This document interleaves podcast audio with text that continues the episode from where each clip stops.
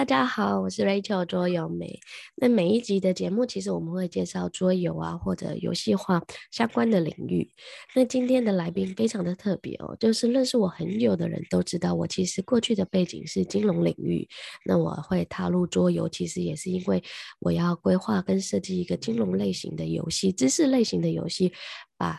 宏观经济学啊、总体经济学，还有理财的概念融入教给小朋友，所以我踏入了桌游世界。那今天的来宾呢，他是体制内的老师，是赖浩伟赖主任哦。他在小呃国小里面推动一个叫文林币的一个币别的方式，然后在整个校园推动这个理财的计划。那这个计划其实操作了五六年的时间，而且在今年呢，有一个纪录片的诞生，文林币世界的纪录片片诞生。我们今天非常荣幸邀请到赖浩伟赖主任来跟大家分享说，哎，文林币是什么？然后怎么样把金融游戏化操作在整个校园里面做实现，而且每一年都有每一年不同的创新应用。Hello，赖老师赖主任啊，就是关于文林币哦，哇，我有好多内容想要问你跟跟您请教的。然后，可是，在开始之前啊，可不可以请你用三个标签、三个关键字来介绍你自己，或介绍文林币，让大家更认识你们？好，对于那个这三个标签呢，我我我给的这三个标签是：第一个是儿童理财，呃，那第一标签是纸板的大富翁，第三个标签是。游戏生活化这三个标签来形容。你说第一个是理财嘛，对不对？你可以跟大家讲一下，哎，为什么你会开始推动理财呢？而且又是在国小阶段推，因为很多人都会说，哎，小孩又没有钱，小孩学什么理财？好好念书就好了。或者很多小孩家长也会跟小孩说，嗯，钱的事你不用管，反正你就念书就好。甚至他们连零用钱啊，或开始算数，可能还都很弱。你为什么会想在自己的学校推动理财？这样的概念，然后，然后创造出那个真实的这种大富翁，就是文林币这样子的概念。自己观察到小孩子，尤其是像金钱这种东西，如果我们没有让他操作，我们就只有让他接受课本的知识的话，其实那对孩子来讲是完全没有任何感觉的。而且理财这件事情，它必须要建立在一个很重要的基础上面，就是。那个钱必须他自己一块一块赚来，那样子的理财跟消费，甚至于储蓄，他才会有所有的感受产生。所以我觉得，在学校如果要推动呃理财教育这件事情的话，它必须要一个很重要的基础，是你必须要让孩子学习的如何赚钱。OK，哎，你这边说到要孩子自己懂钱，跟钱要一个一个挣来的，就是自己赚来的，在学校怎么让他们赚钱呢？好，其实每一个学校哦，就是从小学的阶段，其实一定都会有所谓的班级的干部哦，他们也会有服务的学习，他们也都会有相关成绩的考试，就是这个哎，这种奖励制度本来就都存在在每一个班级、每一个学校，所以我要做的其实就只是一个转化，嗯、就是把原本他们可能会得到荣誉卡啊，会得到哎贴纸啊。但是我们透过一些适当的调整，让它变成是一个有点像是劳务的付出与获得。那它在真实的社会里面，我有这样子的行为，或者我付出这样的劳力，它本来就会有应该相应的报酬。那这个报酬就会是让孩子诶以为他自己真的在赚钱的这一个很重要的途径。所以其实我们并没有创新的什么没有的东西，我们其实就是把原本的东西加以转化。对，所以应该来讲说，我们是在形式上把他们本来相对应在学校考试成绩啊、班级排名啊，还有你说每个人担任的职位跟职掌，转换成数字化的概念。来存入变成它的一个货币，对不对？是，没错。那你刚开始是什么样的一个 idea 会想开始这样做转换呢？是从一个班级开始呢，还是有什么样？第一个是你讲的，就是说让孩子自己管钱很重要。可是要推动这个，就是诶，它整个架构其实不一样，不是像在班级上发代币啊、发纸钞这种很简单的游戏化概念，它其实是一个机制的游戏化或整个。整个那个系统的游戏化。好，其实当然要在全校推动这样子的一个大型的游戏哦，它本来就需要很多很多的讨论。那当然我们在做这件事情，我们必须要跟所有的老师诶沟通。那我们沟通其实很重要，就是我们我们是这个机制，其实除了可以协助学生去更进一步的知道什么叫做金钱，我们让孩子知道钱到底是什么，我们为什么要赚钱这些问题之外，我们也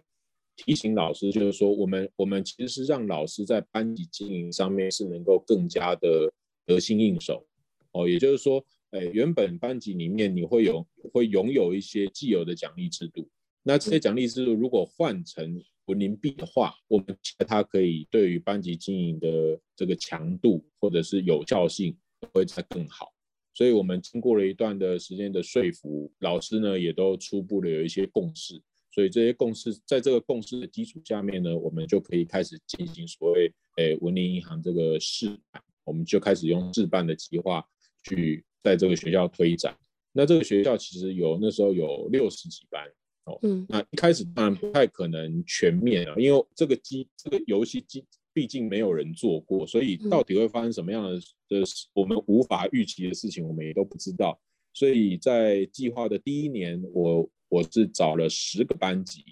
哦，它包含了一年级到六年级，总共十个班级进行种子班级的示范。那在这个呃十个班级的在示范的过程期间呢，我们就是不断的跟老师讨论，哎，我们这样子做好不好？我们这样子发钱的标准好不好？我们在商店端给孩子这样子的奖励品好不好？适不适合？恰不恰当？这时候我们都是有经过很密集的讨论，然后最后会得到一个雏形，然后才开始进行全校性的示范计划，这样。所以你刚刚说的，除了班级经营外，连那个就是福利社嘛，就是买东西的地方也一起纳入。你可以举一个例子嘛？就是诶，一个小朋友上课啊，或哪里，就是讲一天或讲一个学期，他大概有哪几个点可以获得货币？那除了获得货币外，他好像也可以流动输出嘛。甚至到后来，后来的你们还有做大数据的追踪，就看他钱存进来了，存了放在这里放了多久，什么时候把它消费掉是。很快的就花完的，及时消费的，还是是延迟满足的，对不对？哎，是我们其实啊、哦，如果以孩子来讲的话，我们大概大致上分为低年级跟高年级。那因为低低年一年级的小朋友到六年级小朋友，他们的心智年龄跟成熟度其实是落差非常大，所以在老师班级经营的角度，他们其实对于学生的要求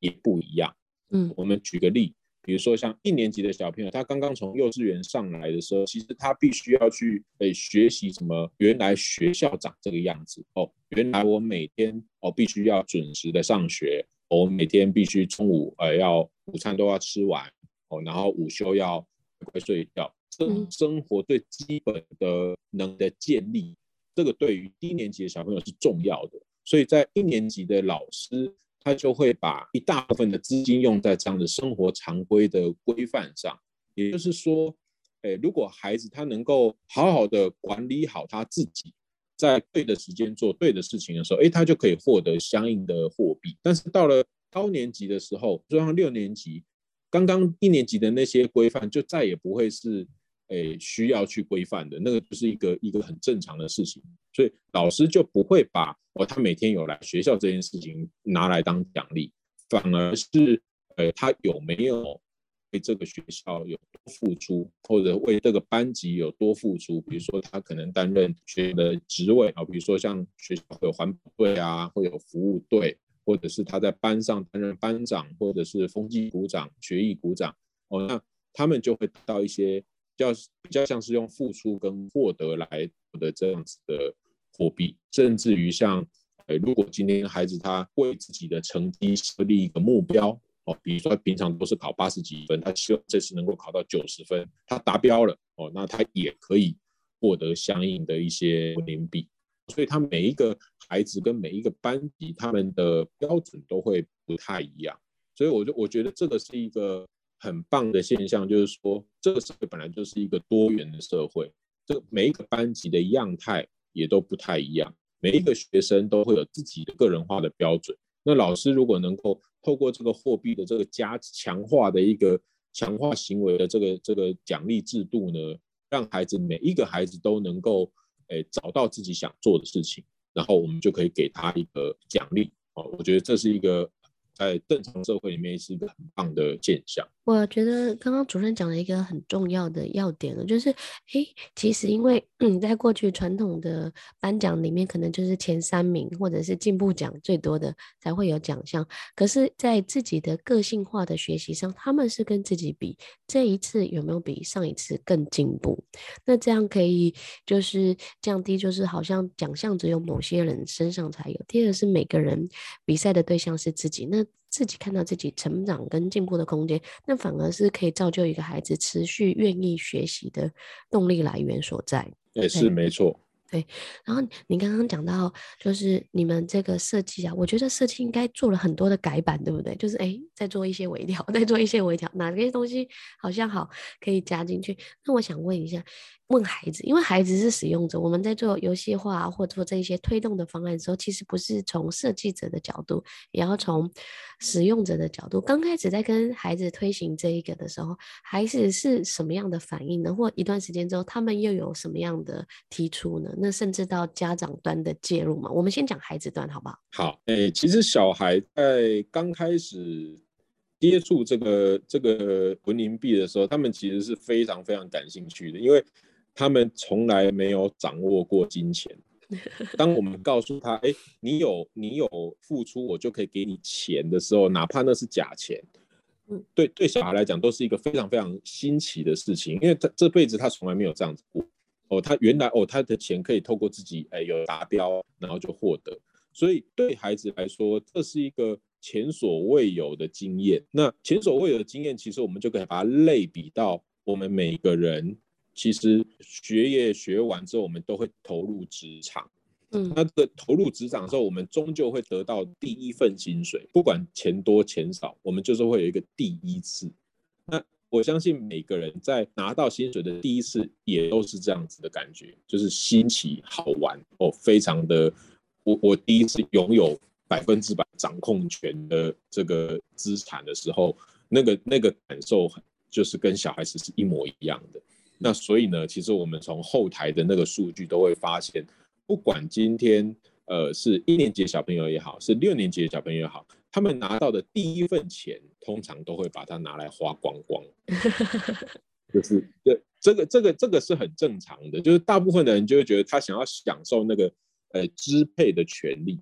这这种都是一种人性，所以。我们就是让孩子去经历那样子的一个，你要讲月光族也可以，嗯、就是我就让你当月光族吧，因为我不希望你到场上第一份薪水，甚至于第一年的薪水，你都拿来当月光族，因为我觉得那样子太可惜。所以我让你提前进到这样，提前经历过这样的体验，你以后真正赚到的真实的新台币的这个钱呢，你就不需要再去体验那个过程。所以。我觉得孩子去经历这件事情，经过我们实证之后是，是是真的很重要的。我们必须要让他呃自己去花钱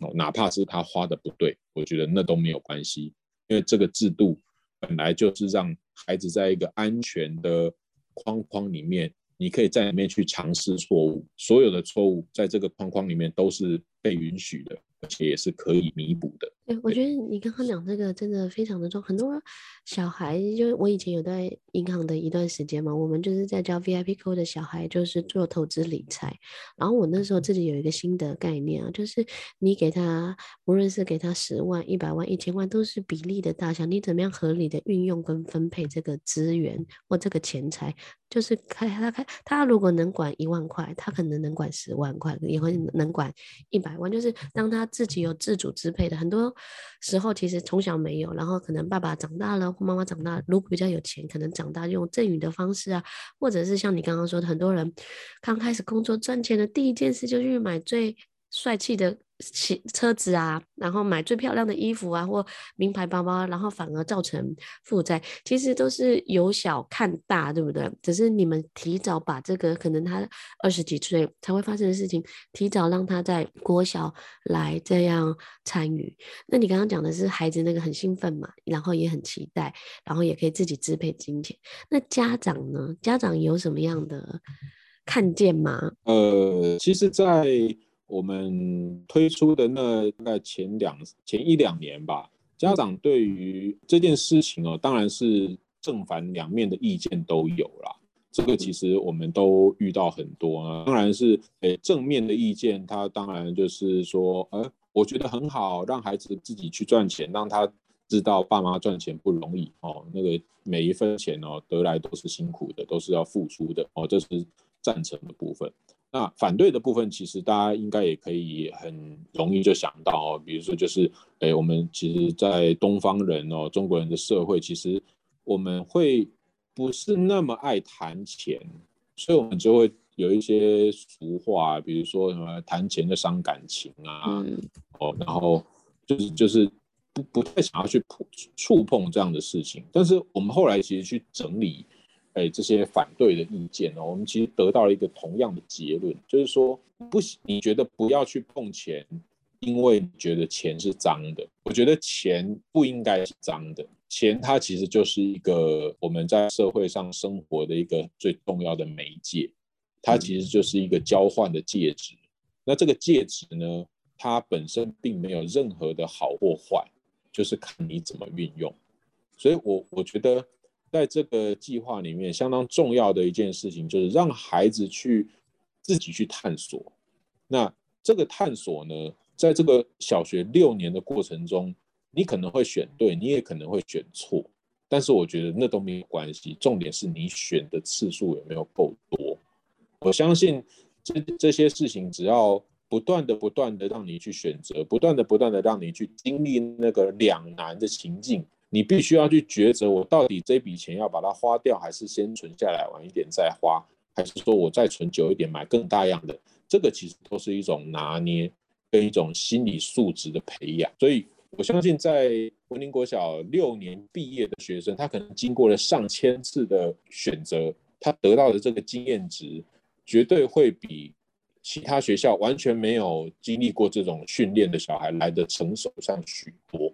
这是我觉得。哎，我们不断在在坚持，一定要让孩子自己去试错这件事情，我觉得很重要，因为那是一个过程。那第一批小孩应该已经都毕业了，对不对？对，我们其实在这一次的那个国民银行的这个纪录片呃上映的时候，其实我们有好几个当时呢担任行员啊、店员啊、环保队啊这些当初我的干部呢，我们都有邀请他来首映。嗯、那他们的父母亲也基本上大部分都有来。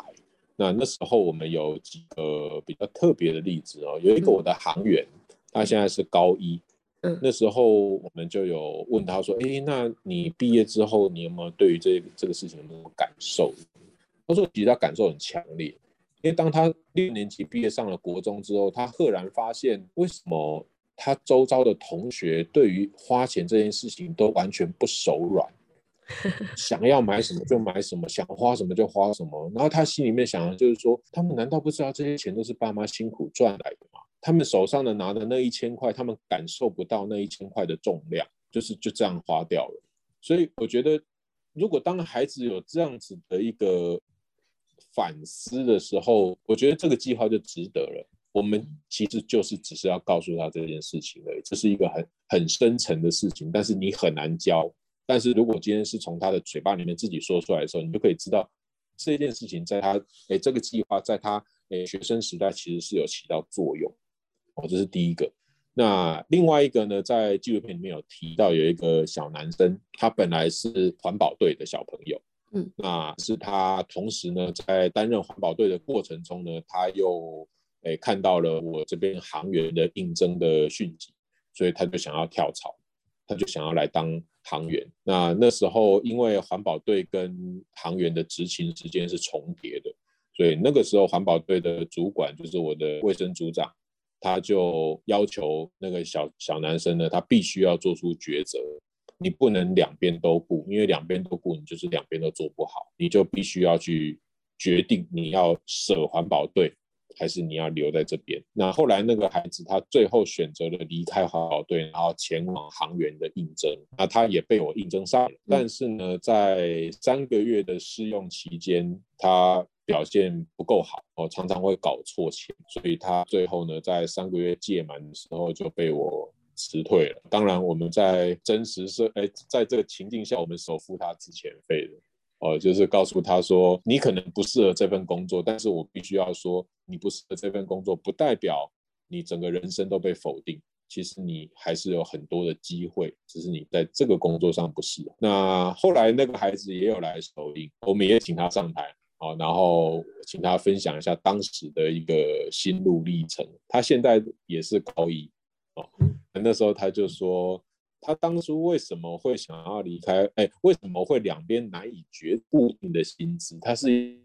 对他来讲是不错的一个选择，但是他为什么要去航员呢？因为他对于航员这个工作是有兴趣，他是想做。可是在，在在那个当下，可能他的心智年龄成熟度还不够好，稳定性还不够，所以他没有办法达到航员就是不能出错的这个高标准。但是我听到一句话非常感动，他说他现在高中准备要开始选组，他要那个做他的那个学习历程。他跟我说他未来。大学想要走财经系哦，那这件事情其实对我来讲蛮震撼的，我也很感动。就是你可以知道，就是说当初我们做的这样子的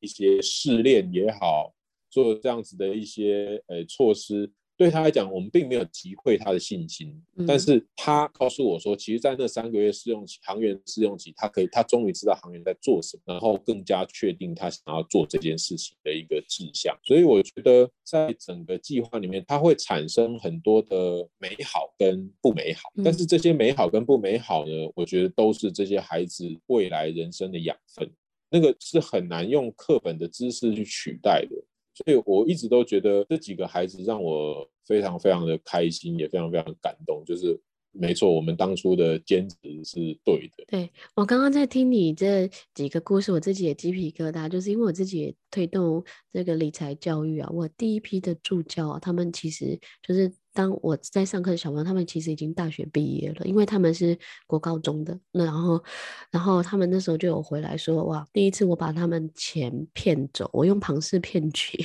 金融诈骗，先教他们，先教他们说，哎，要投资理财之前要谨慎啊，然后要听听，要找专家，然后这些资讯要。”查询来源啊，然后我们是五天的营队，然后那一第三天的下午就把他们钱骗走，然后他们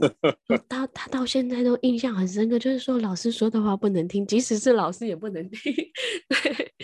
对，然后变得好，变得好。对，然后到现在，他们就是他已经真实的去工作，他自己工作的时候，他就说他那一次上课，他们从自己的小公司的创建啊，然后自己辛苦的赚钱啊，然后还有我们那的营队是让他们连爸爸妈妈最后一天来吃饭的下午茶都是要靠他们劳力付出，他们可以选择给爸爸是 VIP 的服务，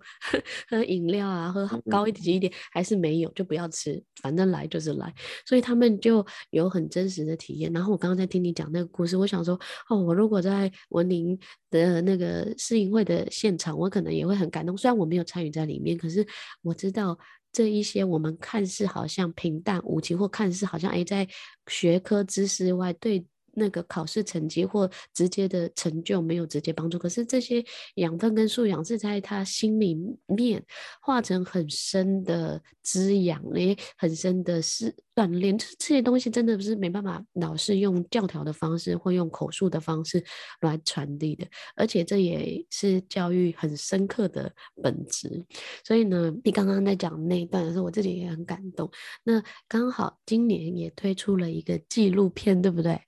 哎哇！我看到那个的时候，我就觉得很内心替你欢呼跟喝彩，就觉得哇，这件事可以可以被更多人看见，因为过去在可能在体制下。或者是在教育的现场，其实你做了很多的分享，可是怎么样影响社会更多的人，从学校端扩到社会端，扩到家庭端，其实我觉得这很重要。那你可以跟大家讲说，哎，是什么时候开始拍纪录片？为什么有想拍纪录片这样子的想法或机缘吗？这个其实是要说到七年前，七年前我跟这个文林银行的纪录片的导演叫陈志汉，其实我们在大概八年前的时候，我们。曾经都是纪录片导演。其实我在做推动文林银行之前，我也带着孩子，我自己参加纪录片的一些比赛，然后自己也拍了一些片，然后也带了孩子去拍纪录片，然后也带了孩子去比赛。那后来有一次我们在那个导演的一个一个聚会上面，我们就导演通常都会聊说，哎，最近都在做什么片呢？那志汉就问我说，哎，最近都在做什么？我说没有，最近没有在拍片，我想要当那个央行总裁这样子。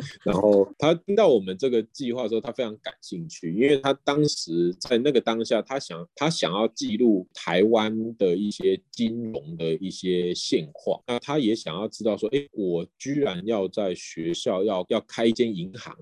那这到底会是一个什么样子的？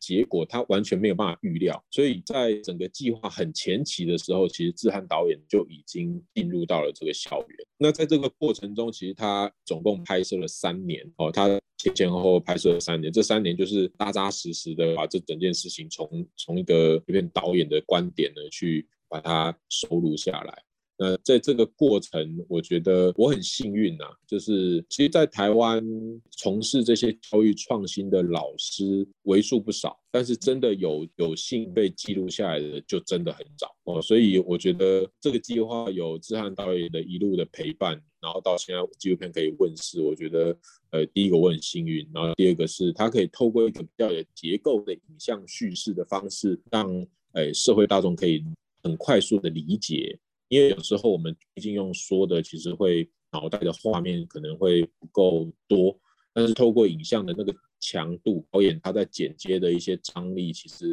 这部片呈现的样态就是，呃，根据那个看过的朋友说啦，还有网络上非常多的影评，他们看过之后，他们的评价就是笑中带泪，笑中带泪，然后发人深省这样子。对，那你在纪录片，你可不可以讲纪录片几个？环节几个小故事，让大家更印象深刻。因为我相信你这六年哇，满满的都是素材，满满的故事。可是有没有纪录片，它从哪一个角度切入，让你觉得哦，原来他是这样思考，或哪一个小故事场景，让你借由影片的叙事，让你印象更深刻？想跟可以跟大家分享。其实，在片中哈，这部片其实说实在，它的张力还蛮蛮强的哦。它真的是用一个类类商业片的剪接手法去剪接纪录片，所以。这部片一点都不沉闷，它有太多的故事张力、情节点在里面哦。比较印象深刻，当然就是预告片里面有提到，就是当然有一些家长对于这个计划的质疑哦，他他对于提出很多的疑问，然后他是用比较激烈的方式去提出这样的质疑哦，比如说他是觉得我们会违反诶劳基法嘛，就是我们非法雇佣童工这件事情哦，那。对，非法雇佣童工，因为劳基法十二岁以下是不得雇佣，所以他连童工都不是，是不得雇佣这样子。但是其实，呃，我们也请教过了专业的法法律咨询啊，就是说，其实我们这个是一个教育现场的一个教学活动，所以他不太能够跟真正的雇佣关系去做一个连接，哦，所以后来我们还是持续有在做。那其实，在镜头之外，哦，虽然这些家长对我们提出相当激烈的质疑，但是在最后，我们也都可以理解，他们也可以理解，然后让愿意让学校继续去推动。那我们也都非常感谢这样子当初给我们这种 强烈质疑的家长，其实他们在片中占了很重要的一个角色。就是对于，就是对站在站在另外一边看待这件事情。那在片中其实也另外一个比较令人印象深刻的就是我刚刚说的那位同学呢，他从航从环保队然后转职到航员，最后被辞退。这个故事其实非常非常深刻，因为它实在的就是呈现了一个我们人生我们会面临很多的选选择，但是这些选择最后会不会成功？其实是不一定的哦，这个这就这就是人生，那他就必须要去承担他当初做这个选择的后果。那当然，纪录片里面有拍到他非常的难过哦，但是我觉得这个我们人生不就是这样吗？我们就是在不断的重新选择过程中，会变成更好的自己。你刚刚说的那个啊，就是面对，因为我们学校教的大部分都是怎么样争得第一，怎么样获得成功，可是其实没有人教我们挫折跟失败怎么样面对跟处理，反而是。小孩子被我们一路养大，一路呵护成长到大学了之后，突然进入了社会，就会觉得哇，社会是这个是一个大恶魔。怎么以为长大之后就是获得了理想啊，获得了自由，获得了选择权？我没想到社会是这么的残酷。其实我们是提早给他们做预备跟提早给他们做面对未来的呃选择嘛，还有就是在理想跟现实之间的差异。我觉得文林币不光光只是关于理财，而是关于整个人生的缩影跟缩小，就在文林币就在学校里面做做展现。这个我我我觉得可以补充一件事情，就是说我们、嗯、我们给孩子的是一个社会的缩影，没有错。那这件事情在国小阶段发生，它有一个更重要的含义，就是说，当你在这个机制，在这个游戏里面犯的任何的错，跟诶跌倒了、难过了、受伤了，它有一个最重要就是老师都陪在你身边，这是一非常重要的事情。因为当我们出了社会，我们受伤了，是没有人陪在我们身边，没有人告诉我们可以怎么做。但是你在学校至少有老师陪着，告诉你说。也许你可以在下一次的选择的时候，或许你可以怎么做怎么做。那我觉得在在每个人这种就是您刚刚讲的，就是说我们不仅追求成功，但是我们也要能够接受失败。那接受失败，其实这件事情它是在锻炼人的韧性。那这个韧性，如果旁边有一个有一个导师，安心，我们在录的，老师在那个学校的现场，所以你看大家会听到广播的声音，重回一下那个、啊、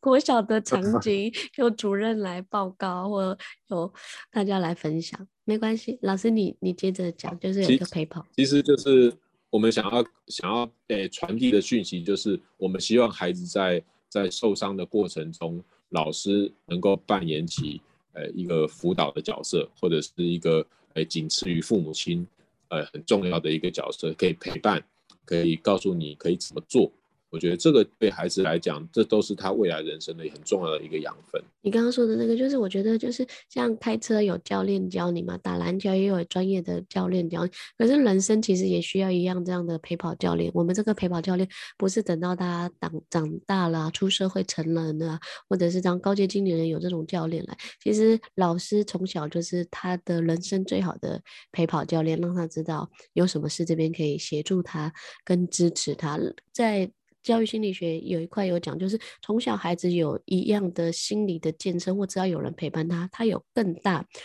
的意愿，更更大的动力，愿意去挑战。未知或对于不知道的事情有更强的信心，对自己的信心，或对于支持者给他的信心，让他可以愿意去挑战不同种可能。好，那这边我想到了，就是我，我多年前跟老师主任见面的时候，老师有跟我讲了一个很有趣的故事哦，就是就是哎，小孩在因为有货币嘛，货币就会可能会有那个偷钱啊，会有一些贪婪的现象产生。听说在学校里面也有类似的故事。产生是吗？呃，对，我们其实也也曾经有发生过那个银行盗领案。那这个银行盗领案的过程呢，其实是有一个小孩他在无意间得知了他们班同学担任行员的管理者账号跟密码，嗯，所以那时候他知道之后就进入暑假。那在暑假的过程中呢，他我们就发现他在里面用他自己的电脑，然后登录了这个账号密码。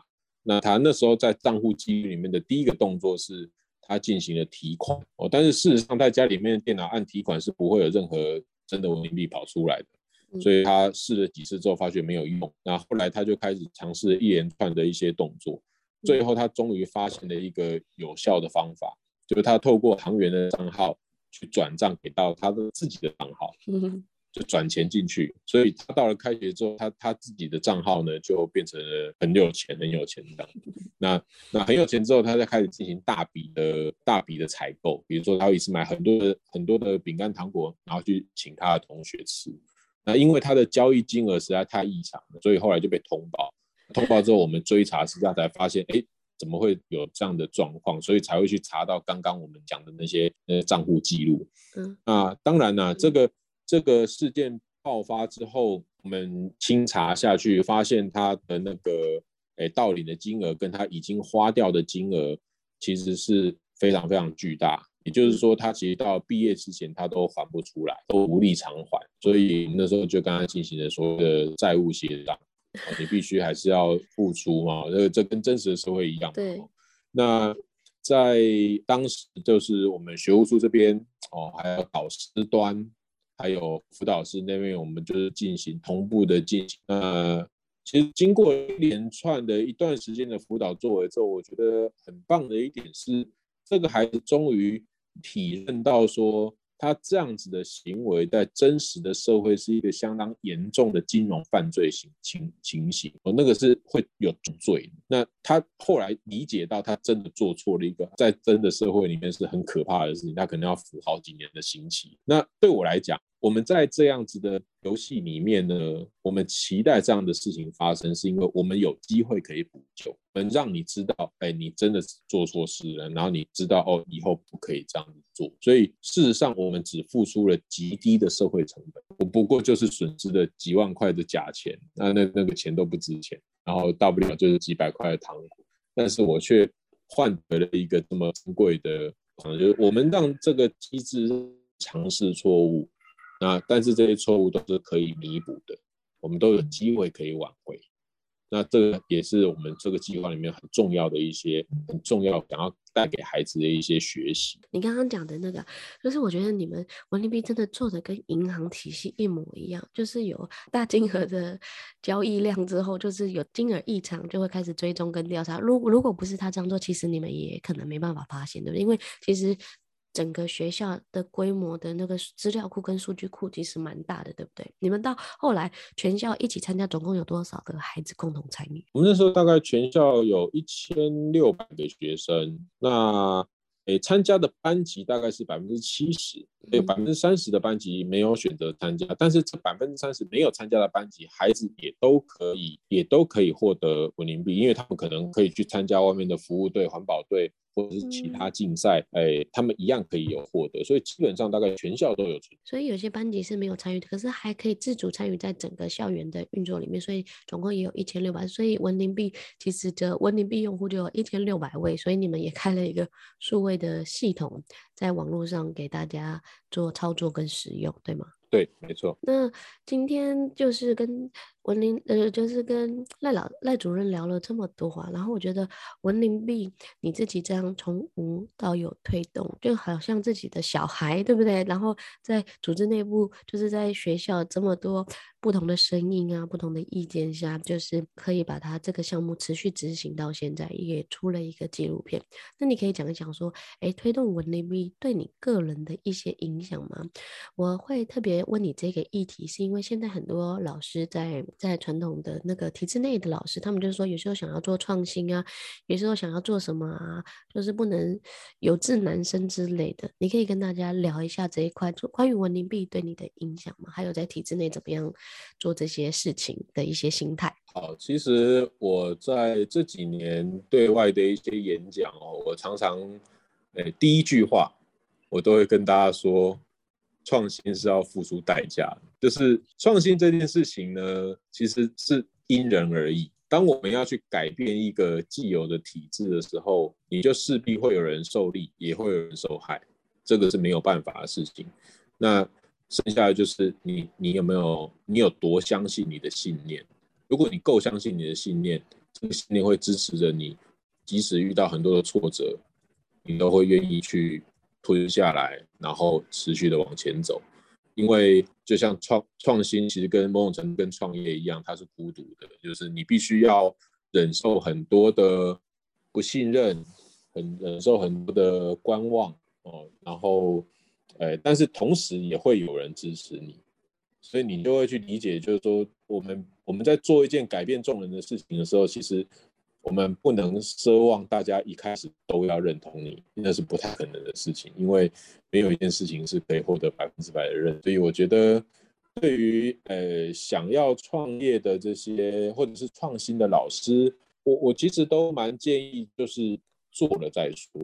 哦，先不管怎么样，就是先做吧。那哪怕失败了，我觉得那个都没有关系，就是你你的一次一次的尝试，可能最终就会让你导向。最后你想要的结果，就是不要因为一次的挫败就放弃。如果因为一次的挫败就放弃，那表示你对于这件事情不够相信。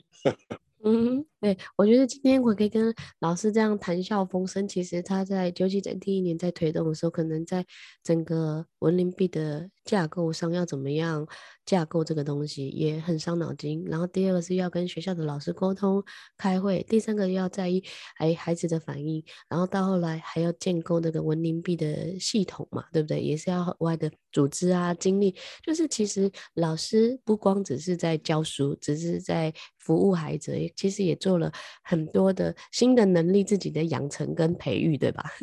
对对，其实这个过程我学到学到很多很多。这种东西就是怎么讲，你可以看到很多人对于事情的观点，然后你也必须要去包容很多的不同的声音。我觉得包容这件事情就是，说起来容易，但是做起来真的。没有想象那么简单，就是你你要真心的能够包容，所以在这么多年在执行这个计划，其实我我终于能够体认到什么叫做多元的声音，就是我们能够尊重不同的族群，然后尊重他们的想法，但是很多事情我们还是透过沟通，所以这个这个是我自己最大的体认，就是包容性这件事情。OK，好，那我想问一下，文林币也推动到现在，然后整个体制啊、体系啊，还有系统化啊，甚至有纪录片，接下来还有什么样的一些发展计划吗？呃，其实我们在前几年，我们也把这个系统做了一个重新的更新，我把它变成是一个云端的资料库。做这样子的重大的更新，其实主要的目的是我们希望能够。让台湾其实其他有意愿想要跟着我们一起走的这些学校，我们能够最大化的去降低它的门槛，因为整件事情呢，最最难的就是系统，因为系统它必须要有研发的费用，然后必须要有呃很多的 know how，那这个对于一开始想要进入的学校都是相当高的门槛，所以我其实后来我们有一个团队，然后。诶，重新去建构了一个新的系统，让它可以诶给只要你的学校有网络可以用。那我们也接收很多偏乡的学校。我们其实最主要的期待就是这这些系统能够到偏乡，让相对文化比较不利的地区呢，我们让他有一个跟都市的孩子平起平坐的机会。我们让这些孩子呢，从即使你在偏乡，你也是可以享受这样子的一个。诶，赚钱跟花钱的这个过程，让他们可以也可以平地的孩子知道哦，什么叫做钱，什么叫做需要跟想要，什么叫做量入为出，哦，这些很我们都朗朗上口的经验呢，其实那个都是需要靠长时间的累积跟练习。才会得到的。那我那我这边问一下，因为其实要推动这样的体系、这样的内容，其实系统化你们已经架构好了。那老师的培育或者你的系统的架构呢？呃，学校需要付怎么样的的能力啊，然后来学习吗？哦，这个其实我们，因为我们目前有在全台湾三间的学校进入第二年的运作。嗯，那我自己的感觉是。要进到一间学校，它有几个最重要的关键哦，就首要的关键就是校长跟那个承办的主任，他们对于这件事情的认同有多高，他们必须要能够认同这样的理念，那这件事情才有在这间学校生根的可能。所以这个在前期的物谈这件事情就很重要。所以我们在每一间想要想要加入的学校，其实我们都花了很长的时间在跟他们聊，就是。去对话，去了解说，哎，你们学校的需求在哪里？那我们能够提供的服务，跟接下来我们要进入的这些教育训练，到底能够支持这个学校多少？哦，所以每一间学校，像我们目前三间学校，虽然都用同样的系统，但是他们各自发展出不同的样态。虽然都是发钱，但是他们发钱的概念都不太一样。那我觉得这个就很棒，就是说我我不希望同一套系统大家用同一套游戏规则，你可以有自己的诠释的权利哦。所以不同的地区的学校，他们对于这件事情想要带给孩子的影响，跟带给孩子的学习，都会有一点点差异。所以这三间学校目前都有三种不同的样态在持续的运作。所以我觉得拓展这件事情很重要，然后我们的长期陪伴这件事情也很重要，因为这些这些老师他们需要。够的能量，他们才有办法去运作这件事情。当然，一开始进入会比较辛苦，但是一旦这件事情呢，在学校生根了、普及了，我认为它都是有达到一个所谓的预防性辅导的功效，也就是说防患于未然。因为这这整个计划一旦普及在学校，就只有四个字，叫做安居乐业。我们让孩子每个孩子都有自己追求的目标，然后他每个人都可以朝着他的目标不断的往前进。如果每个孩子来上学的时候都有自己一些目标、小小的目标跟想法的时候，我相信校园的一些事件一定会少掉很多。哦，长远来看，它一定会少掉很多。那整个校园，我相信会变得相对稳，因为我有预期，我知道我今天做了这样的付出，我就可以有什么样的获得。那这些获得经过我的累积，它可以最后幻化成我想要的东西，或者是我想要的呃劳务，或者是奖励等等的。那个我觉得就是一个。人心可以安定，一个很重要的一个条件。对，你刚刚最后讲的四点，其实是我在之前在听或者在看整个稳定币，我没有想到的一件事。其实校园稳定度，或者是孩子知道为什么而上学，那上学为什么而努力？有像我这个学习这个，像刚刚讲的，他要做金融，所以他可能数学啊，或者英文啊，或者某些能力要特别好。他为了知道知知道自己学习的目的跟方向所在，不是为了老师学习，不是为了。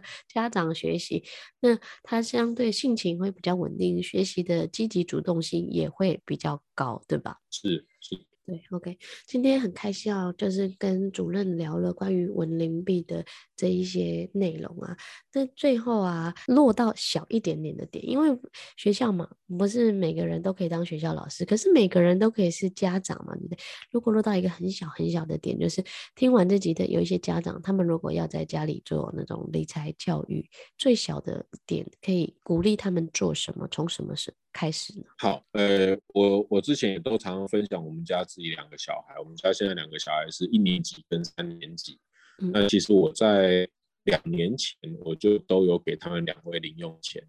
那这个零用钱呢，他们必须要通过一些呃付出，比如说做家事，或者是说他在外面的表现，或者是他一些小考的成绩，我们都有对应，都有对应出他的那个价格。那他只要的达到。我们就会给他这个钱。那给他钱，我们一个最重要就是让他记账。记账这件事情非常重要，因为你每一笔的进跟出，它的理由跟金额全部都要写在记账本上面。那另外一个很重要是，当父母亲给了他零用钱之后，你就必须要完全的尊重他，让他可以支配他的这笔零钱零用钱。那在这个过程中，我们就会告诉他什么叫做需要，什么叫做想要。我们举个例子，他们如果比如说像有有一次我女儿她要去那个文具店，她跟我说她的自动笔坏掉了，她想要买一支新的。我说可以，我们就去文具店，然后我们就看了一下那个自动笔的价钱，呃，大概从呃二十五块到七八十块都有。我就跟她讲说，哎，这个二十五块我觉得就蛮好写的，那二十五块我可以买给你，因为这是你需要的东西。然后她跟我说，嗯，可是我想要买那支六十块。我说。如果你真的想买六十块，可以，那我帮你出二十五，剩下的三十五块你自己出，因为那三十五块的价差是你的想。然后他想了很久，他同意了，他就是自己多支付那三十五块，然后去买到那六十块的。那我们我也很乐意的付出二十五块，因为我觉得，我觉得这对他来讲就是一个选择，他要不要自己多花三十五块去。让这件事情觉得，哎，他可能更喜欢那些。我觉得这个这个东西就是我们不去评价他的对错，因为他当下就是这么想的。我们就达成你的，你你我尊重你的决定，因为我跟你讲得很清楚，我就是只付二十五块。那其实，在这样一次一次的练习之后，我发觉，哎，从家长这边我得到一个最大最大的好处，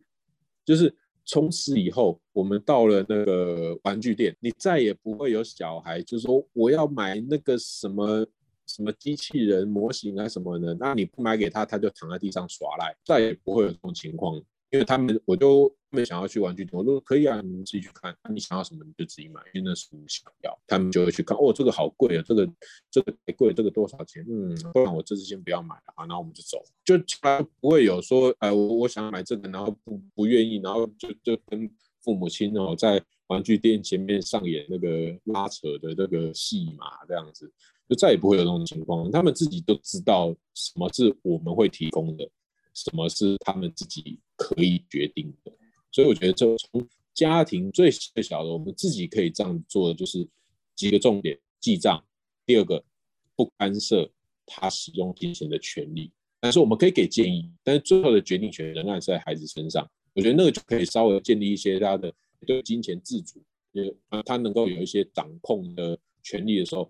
想权利就要尽义务，自己要为自己的行为负责。这几个很重要的观念就会慢慢慢慢在孩子里面、孩子的心里面去去长出来。对，我觉得谢谢老师最后的这个非常落实，而且有步骤式的，就是要给要给零用钱，然后让他们自己管理钱，然后还要记账啊。就是有些人就是哎，零用钱我做了哦，有可是忽略了记账，然后最终是还要跟他沟通需要跟想要，还有让他们在买东西的时候对于价格的敏感度啊，还有哎他会理解说哎哪一些是应该要的，哪些可能是额外要的。那额外要的也没有说我们不给他们，就是没有，而是让他们自己去思考说哎我选的。这个可能其他钱就没有，或者说，哎，我现在买笔花了六十五块，差了钱。那本来有一个更大的目标，可能是寒暑假要去那个营营队啊，或者乐园玩那个费用，对，就是让他有一个选择权跟一个那个机会成本，还有选沉没成本的一些架构。OK，天天非常谢谢。对，今天非常谢谢赖主任来跟我们分享从学校体制，然后介绍稳定币整个体系，还有对孩子的一些改变，跟最后告诉我们一个很简单的方法。那最后一个，你可以说一下，就是推动理财教育对孩子来讲，到底有什么重要性呢？我觉得啊，我们举个例子，就是当初其实我们在推动这个教育的时候，诶，很多老师提出的一个质疑，就是说，为什么我以前让他们做，比如说跑腿哦，或者是请他请他们诶做值日生的工作，为什么我要给他钱？他们不应该是无偿的付出吗？嗯，那我其实也跟老师说，老师，我赞同您的观点，但是我们有没有想过，当我们在学校完全只重视无偿的付出哦，不求回报的给予，这些都是好的，但是我们想过。如果我们只重视这些、这些、这些观念，在真实社会上是什么样的人会达到这样的观念？那个叫志工，志工才会有无偿的付出。那志工没有不好，但是各位老师，我们的孩子毕业之后投入的叫做职场，他们是要去社会去赚钱、去养家、成家立业、去达成自己的想要跟需要。那如果我们只告诉他以后要做志工，那是不是有点怪怪的？我们是不是应该要培养更让他更丰富的对于钱的认识？